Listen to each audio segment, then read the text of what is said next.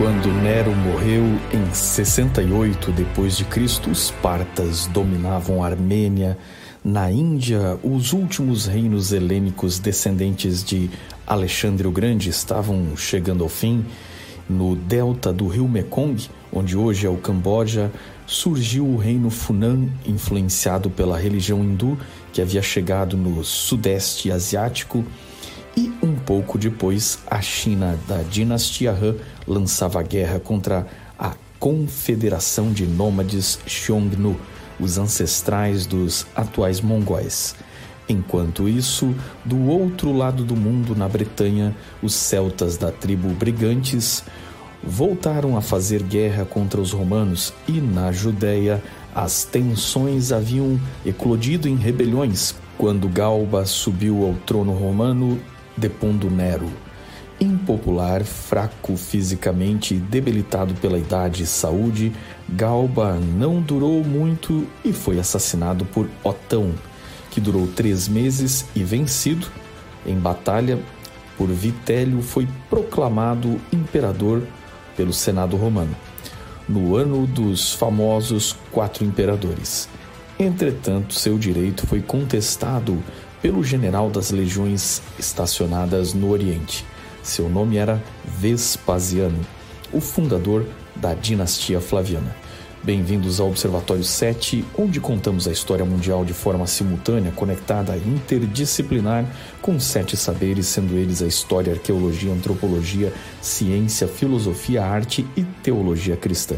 Inscreva-se para mais episódios e lembre-se que o vídeo a seguir, além de usar imagens meramente ilustrativas que desconsideram seu contexto original, é repleto de generalizações e simplificações baseadas na bibliografia abaixo do título.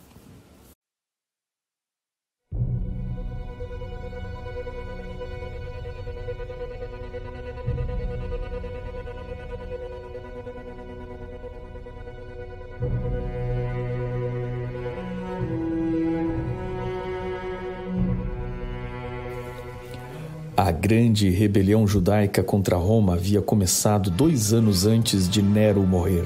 Originalmente, os motivos eram as tensões religiosas entre romanos e judeus, mas as circunstâncias se agravaram quando, depois do incêndio de Roma, Nero subiu os impostos para reconstruir a cidade queimada, e isso incidiu sobre as províncias.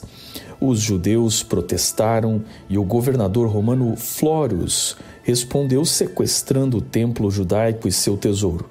Vendo seus sacerdotes presos, os judeus explodiram em revolta, forçando Herodes Agripa II, o rei, e os oficiais romanos a abandonarem a capital judaica. Roma respondeu com tropas da Síria, a legião 12 Fulminata comandada pelo governador da Síria, Caio Sestio Galo, que marchou em setembro de 66 d.C., com mais duas legiões, num total de 30 mil soldados, além dos 14 mil aliados das tropas do rei Herodes Agripa II. Sestio Galo teve relativo sucesso, mas para dominar a Galileia e a costa da Judéia, teve que fracionar suas tropas e marchou com a fulminata para Jerusalém, começando um cerco. Entretanto, com apenas nove dias de cerco, quando os rebeldes estavam sob grande angústia, Céstio Galo retirou suas tropas de forma totalmente inesperada. Acredita-se que ele tenha tido suas linhas de suprimentos cortadas e recuou. Os judeus se motivaram tanto que resolveram perseguir os romanos em retirada e feriram mortalmente a sua retaguarda. A Légio Fulminata foi emboscada na Batalha de Beth Horn e perdeu seis mil legionários para os determinados judeus. Céstio morreu pouco depois de voltar para a Síria. Na ocasião deste primeiro cerco, os cristãos judeus que moravam na Judéia, vendo tais acontecimentos, entenderam que este era o sinal e a oportunidade para deixar Jerusalém e as grandes cidades.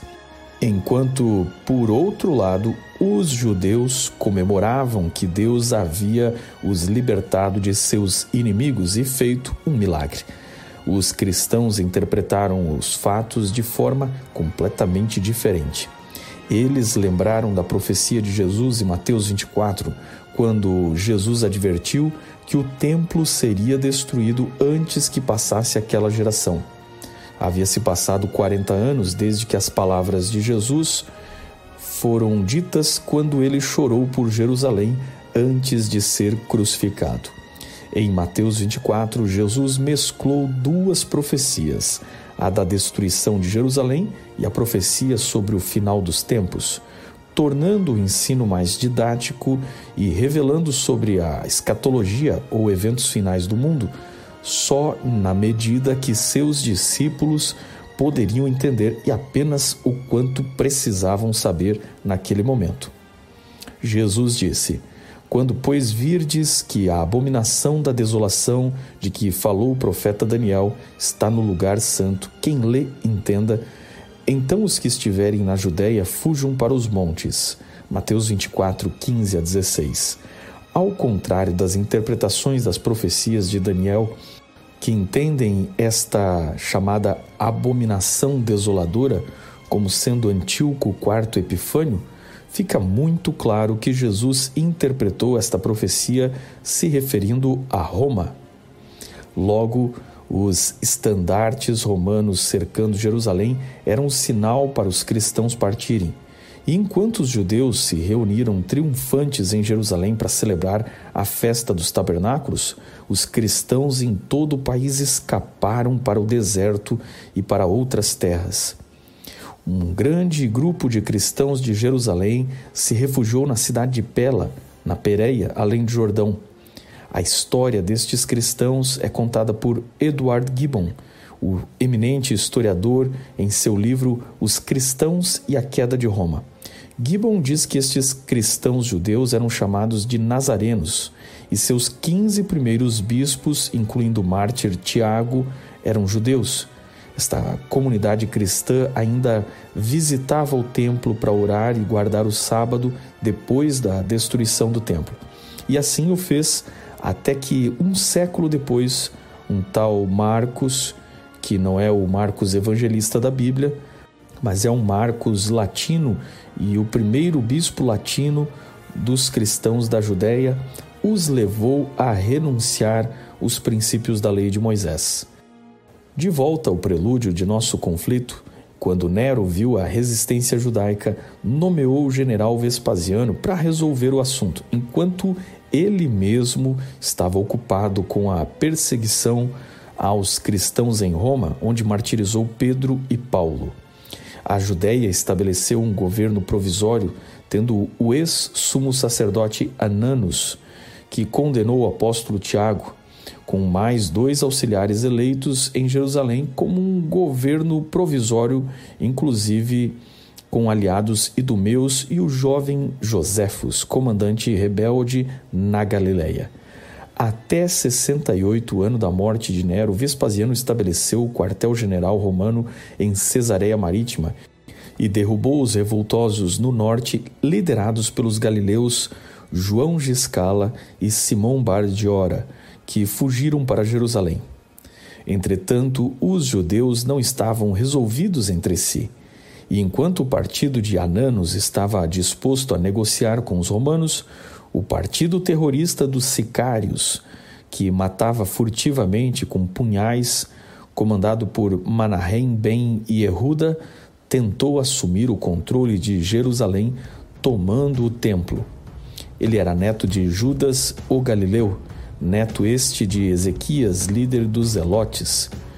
Quando os sicários capturaram o templo e se esconderam nele, Ananos os cercou com tropas judaicas e enviou João Giscala, um agente duplo, para negociar. Giscala blefou com os sicários, dizendo que Hanani havia pedido ajuda de Vespasiano e que, a menos que os sicários pedissem ajuda extra, seriam todos mortos, mesmo que se rendessem. Os sicários e zelotes amotinados no templo conseguiram enviar um mensageiro e fugiu de Jerusalém e pediram socorro aos líderes idumeus, que também chamamos de edomitas, e eram conversos ao judaísmo. Por carta, os zelotes denunciavam Ananos como traidor do templo e pró-romano, e que os zelotes estavam protegendo o lugar.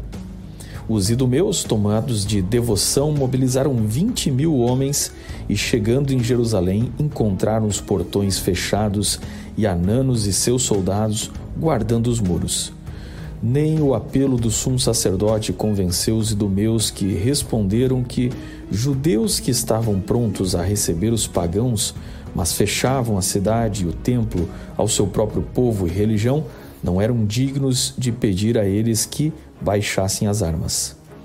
Para a infelicidade dos judeus de Ananos, naquela noite caiu uma forte tempestade, e ocultos pela fúria e barulho dos elementos, os zelotes cortaram as trancas de Jerusalém e abriram a cidade para a, tropa dos idumeus, que entrou e matou Ananos e seus partidários. Quando os idumeus descobriram que Vespasiano nem tinha sido contatado, se arrependeram do massacre e deixaram Jerusalém.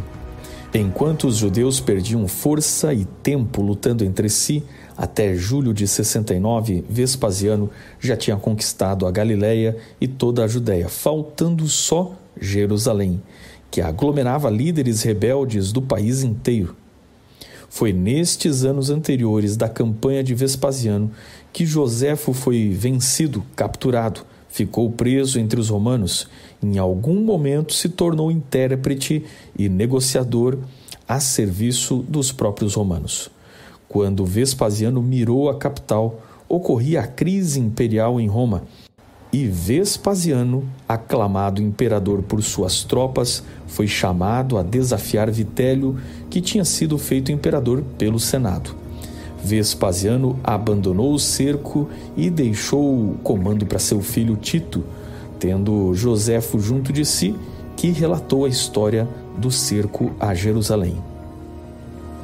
Os romanos cavaram trincheiras e fizeram muros ao redor de toda a cidade, isolando ela completamente e deixando preso dentro dela um número que Joséfo estima em um milhão de pessoas o que era três vezes a sua população, já que a cidade foi cercada na Páscoa e estava lotada de peregrinos de todo o país.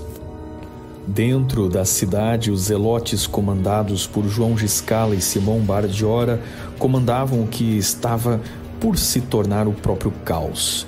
Qualquer judeu que tentava fugir era imediatamente capturado e crucificado pelos romanos em frente à cidade Fala-se em até 500 execuções por dia que devastaram as árvores de toda a região. O cerco durou sete meses e as brigas dentro da cidade entre três partidos rivais de judeus chegaram a queimar suprimentos uns dos outros e a superpopulação, o isolamento, levaram a cidade a uma fome sem precedentes. Os romanos esperavam pacientemente do lado de fora, enquanto os judeus se enfraqueciam. Joséfo descreve os efeitos da fome, dizendo que amigos e familiares se viraram uns contra os outros. De início, migalhas se vendiam pelo peso de ouro, mas logo a comida não tinha preço e os saques varriam a cidade. Tão logo se noticiava que alguém tinha alimento, sua casa era invadida e os homens, pendurados por suas partes sensíveis, recebiam farpas em sua carne, sendo torturados para dizer onde estava a comida. Mulheres esganadas e crianças de peito jogadas ao chão. A fome era tanta que os ladrões invadiam mais de uma vez a mesma casa por dia, em seu desespero e incapacidade de raciocinar. Quem tinha alguma coisa para comer comia escondido, às vezes sem nem moer os grãos ou os cozinhar, para não ser descoberto. Uma porta de casa fechada era sinal de comida secreta e imediatamente a casa era arrombada.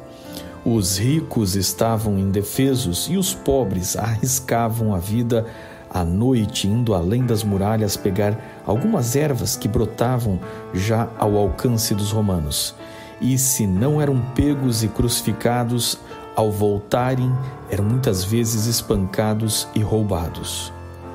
Ao olhar o cerco e a muralha de crucificados, os judeus se apavoravam e se fechavam dentro das três muralhas de Jerusalém. E enquanto lutavam entre si por migalhas, os romanos usavam toda a sua engenharia de guerra, iam testando as muralhas e as rompendo de cada vez em seus pontos fracos. A obra de Joséfo descreve as batalhas em detalhes e como Tito apelava para que eles se rendessem, mas o fanatismo dos sicários incitava a resistir enquanto, com os meses, os cadáveres enchiam as ruas e o povo era como fantasmas vivos, esqueléticos, vagando e se lamentando entre a doença e a fome. Já não havia onde enterrar tantos cadáveres. O fedor e o horror enlouquecia as pessoas. Algumas tentavam desertar se jogando pelos muros. Em algum lugar se soube de um homem que engoliu seu ouro e tentou escapar. Esta notícia se espalhou e chegou aos soldados aliados dos romanos, sírios e árabes, e estes começaram a rasgar os intestinos de cada capturado procurando pelo vil metal. Dentro dos muros, a fome já era tão grande que passaram a roer o couro de suas sandálias e dos escudos. Mas a maior atrocidade, que levou os próprios romanos a ficarem chocados, prefiro não ilustrar e daqui em diante citar exatamente as palavras de Joséfo em seu livro História dos Hebreus. Uma mulher chamada Maria, filha de Eleazar, muito rica, tinha vindo com algumas outras à aldeia de Betshor, isto é, a casa de Sope, refugiar-se em Jerusalém, e lá se viu cercada. Ela se viu reduzida assim às últimas, não podia esperar socorro de ninguém e a fome que a devorava, e ainda mais o fogo que a cólera tinha acendido em seu coração, inspiraram-lhe uma resolução que causa horror à própria natureza humana. Ela arrancou o filho do próprio seio e disse-lhe: Criança infeliz, da qual nunca se poderá chorar bastante a desgraça de ter nascido durante esta guerra, durante a carestia e no meio de diversas facções, que conspiram sem trégua para a ruína de nossa pátria, para que te haveria eu de conservar a tua vida? Para ser talvez escrava dos romanos, quando mesmo eles nos quiserem ajudar? A fome nos teria feito morrer antes mesmo de cairmos em suas mãos. E esses tiranos que nos pisam a garganta, não são eles ainda mais temíveis e cruéis que os romanos e a fome? Não é então preferível que tu morras para servir-me de alimento, para enraivecer esses revoltosos e deixar atônita a posteridade como uma ação tão trágica que não seria a única a faltar para encher a medida dos males que tornaram hoje os judeus o povo mais infeliz da terra? Depois de ter assim falado, ela matou o filho, cozeu, comeu uma parte e escondeu a outra.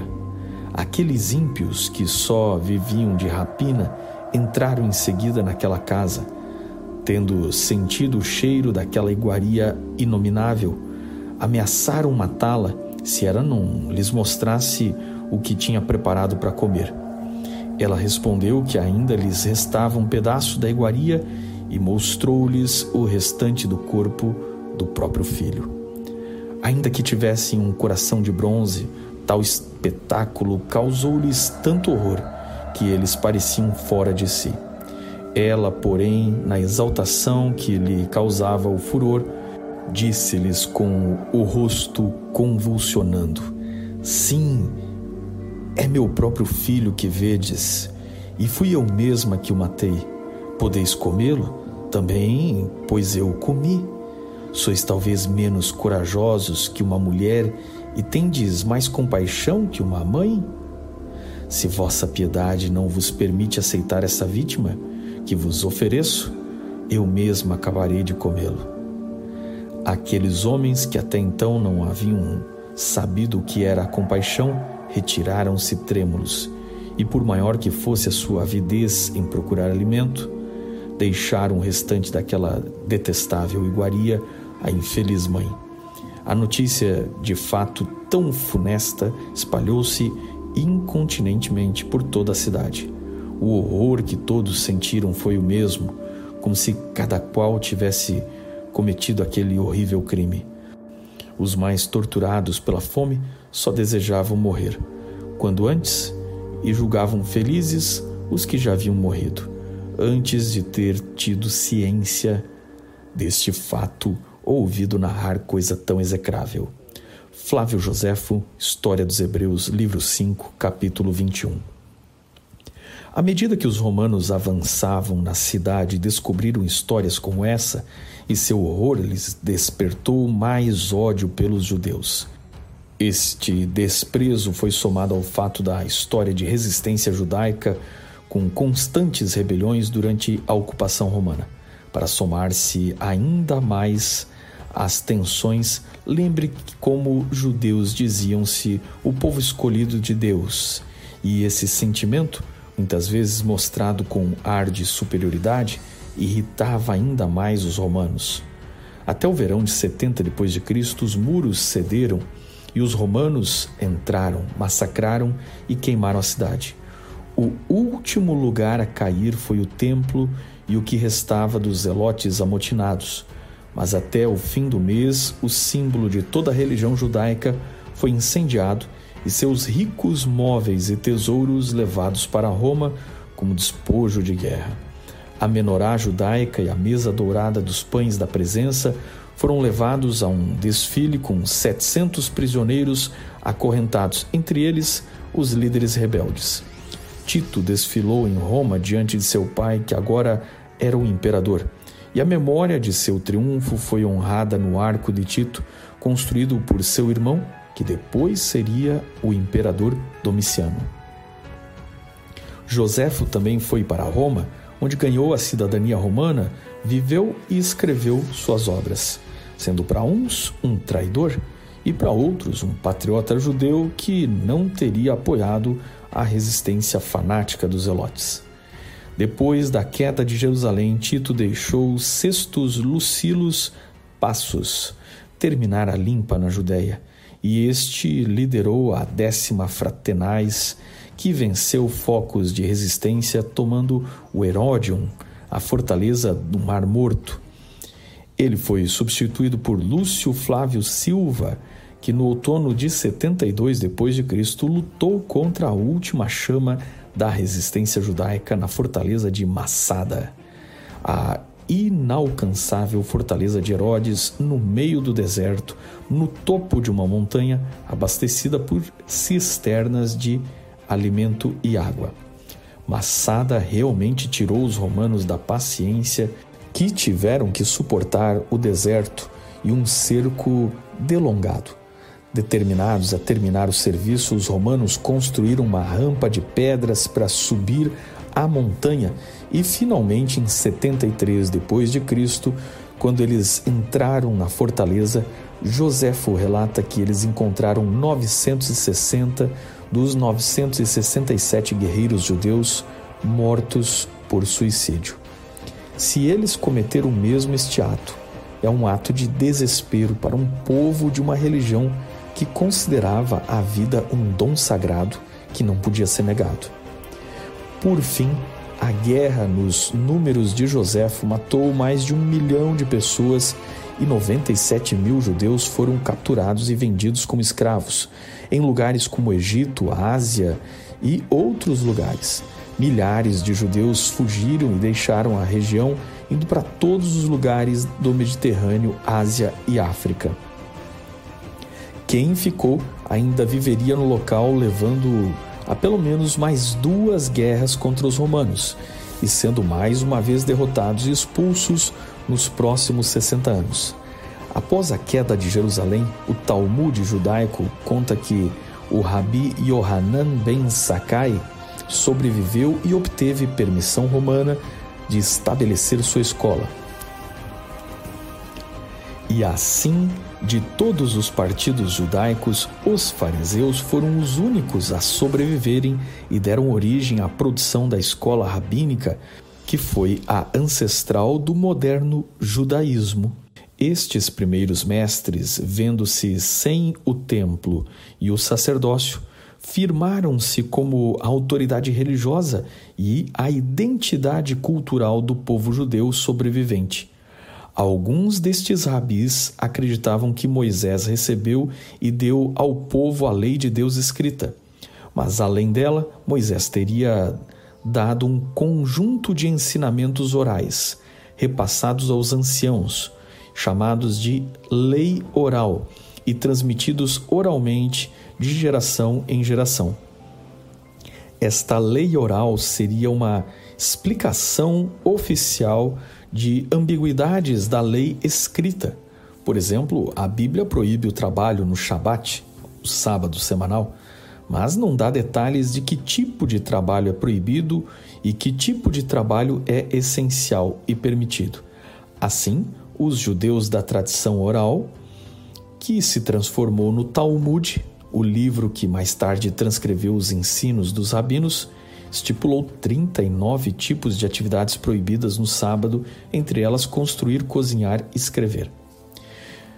De início, esta lei oral não era aceita por todos os judeus, mas com a ausência do templo e prevalecendo as escolas dos fariseus, no segundo século ela começou a ser escrita e viria a se transformar no segundo corpo de escritos mais importantes do judaísmo depois da Bíblia.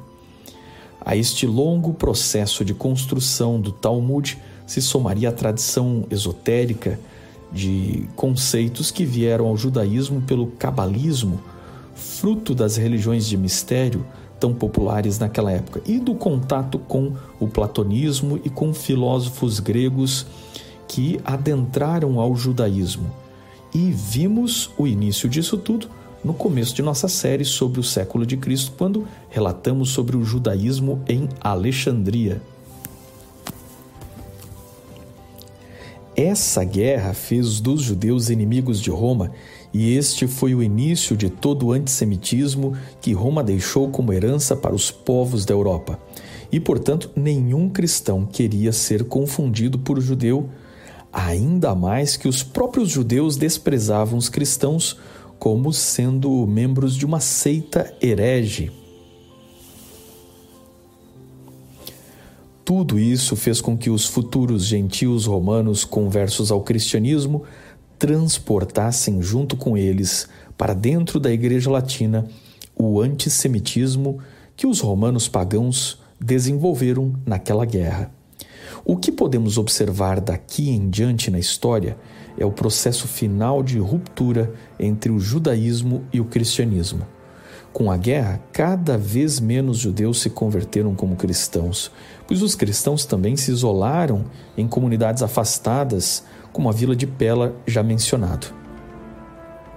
O cristianismo também não saiu ileso das enormes transformações sociais desencadeadas pela guerra romano-judaica e as profundas transformações nos hábitos e maneira de viver dos cristãos serão avaliadas em episódios futuros desta série aqui nesse canal. Sobraram poucos judeus empobrecidos na Judéia, dominados por Roma, que passou a chamar a Judéia de Filistia, de onde vem o nome Palestina. A maior parte dos cristãos se afastou da região e a maioria dos judeus sobreviveu e foi dispersa por todo o Império Romano. E quanto aos tesouros de Jerusalém e do templo, estes foram destinados a patrocinar as obras do próximo imperador de Roma, em especial o Coliseu.